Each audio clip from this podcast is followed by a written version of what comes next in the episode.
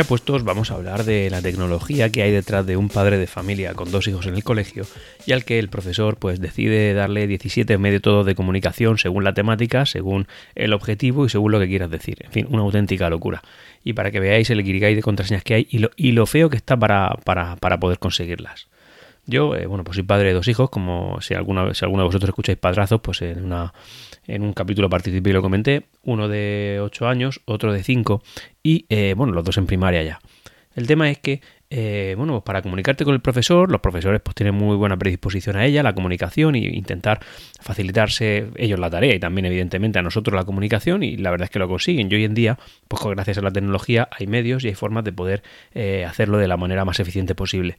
Entonces, eh, un poco más antiguamente, como sabéis, funcionaban los emails, cosa que aún sigue funcionando, pero claro, si lo que quieres es dirigirte al centro, pues tienes un email genérico al centro. Si lo que quieres es dirigirte al tutor, pues tienes un email para el tutor.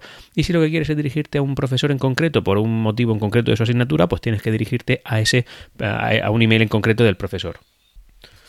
Luego, para comunicación un poco más informal o más directa, bueno, pues al principio de, curso te hacen pagar una aplicación, es un gasto que sufran evidentemente los padres, que se llama, en este caso, el que la que usamos nosotros es ClassDojo.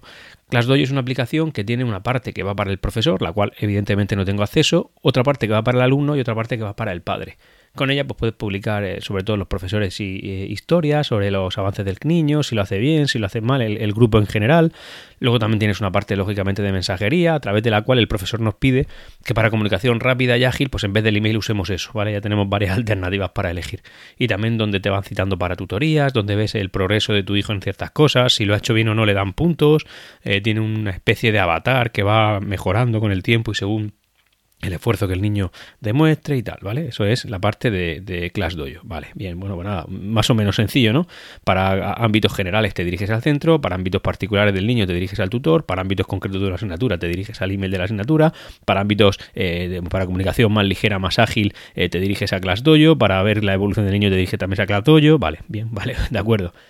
Luego, adicionalmente, pues los libros que pagas al principio de, curso también te dan una versión digital, ¿no? En este caso, bueno, es una editorial cuyo nombre no voy a decir porque no me patrocina. Yo eh, aquí he abierto a patrocinio siempre que haga falta, pero en cualquier caso no lo hace. Y eh, aparte de darte los libros, lo que te proporciona es un usuario y contraseña.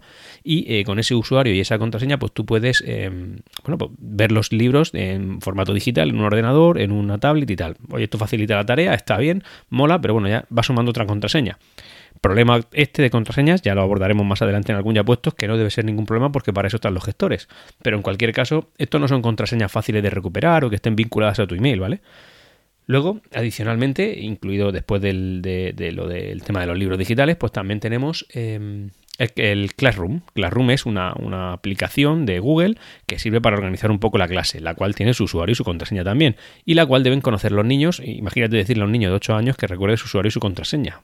¿Vale? Imaginaos la odisea, se la tienes que pedir al profesor, que el profesor te lea, que el profesor te lo mande, que no haya ningún tipo de problema, en fin, eh, ya empieza a ser complejo, ¿no? Ya, ya, tenemos en danza dos aplicaciones, más dos correos electrónicos, más, no, no, tres correos electrónicos, bien, vale, seguimos aumentando la apuesta, ¿no? Eh, con el Classroom pues tiene sus deberes, tiene sus eh, cosas que trabajan en clase y tal. Luego, también hay otra aplicación nueva que también hay que pagar a principio de curso.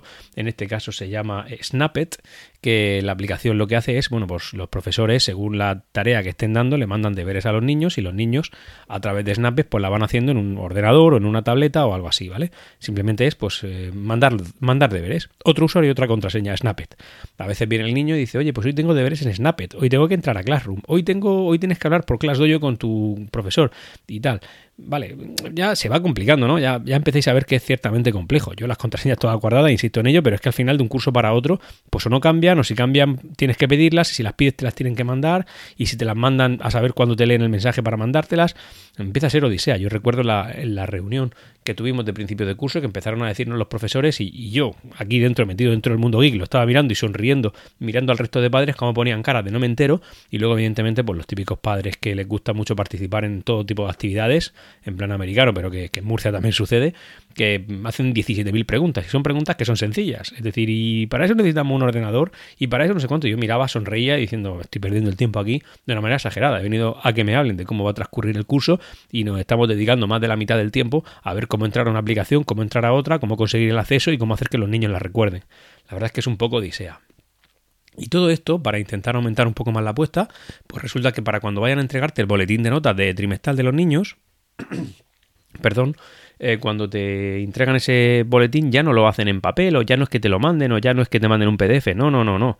Hay una pasarela eh, de la Comunidad Autónoma de la Región de Murcia, en este caso, que no recuerdo mismo cómo se llama, la verdad, que, para entrar, de verdad yo recuerdo conseguir entrar, pero tras 20-30 eh, minutos de intentos de acceso, porque es por, no, es por el, el, DNI del niño asociado al del padre, y claro, como la madre ya se dio de alta ya no era tan sencillo, en fin, una locura absoluta para saber qué nota sacó tu niño, porque yo recuerdo que en esa media hora de desesperación de esto no funciona ni va a funcionar, llamé al centro y en el centro me dijeron que no, que ellos no pueden proporcionar el boletín de notas, que eso va a través de, la página esta de la comunidad autónoma. O sea, es decir, que, no es que esto sea un avance, sino que, es la única alternativa. Y si no, pues entrate tú si tu hija ha repetido no.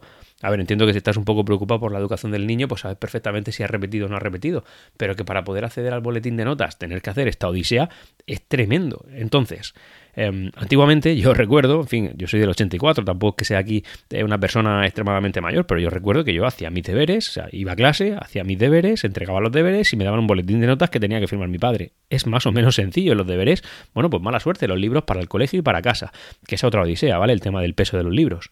No es que yo sea de los puristas que dicen que no debe haber peso en, las mochilas de los niños porque la espalda y el rollo, no, no, algo de peso tiene que haber. Lo que me parece lamentable es que los padres estén quejando continuamente por cada aspecto de la vida de un niño dentro de un colegio, o sea, se quejan por todo.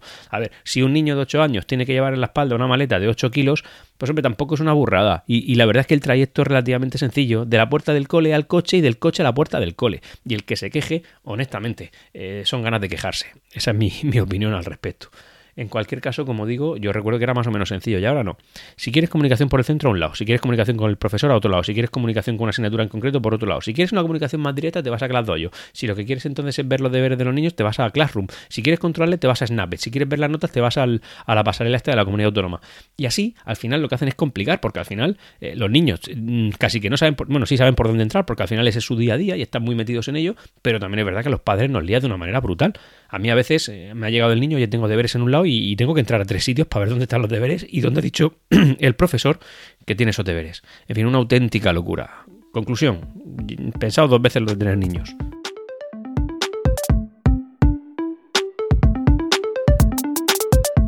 Y hasta aquí, ya puestos. Nos leemos en los canales de Discord de Ciencia o Ficción y en Twitter en Ya Puestos Pod. Hasta luego.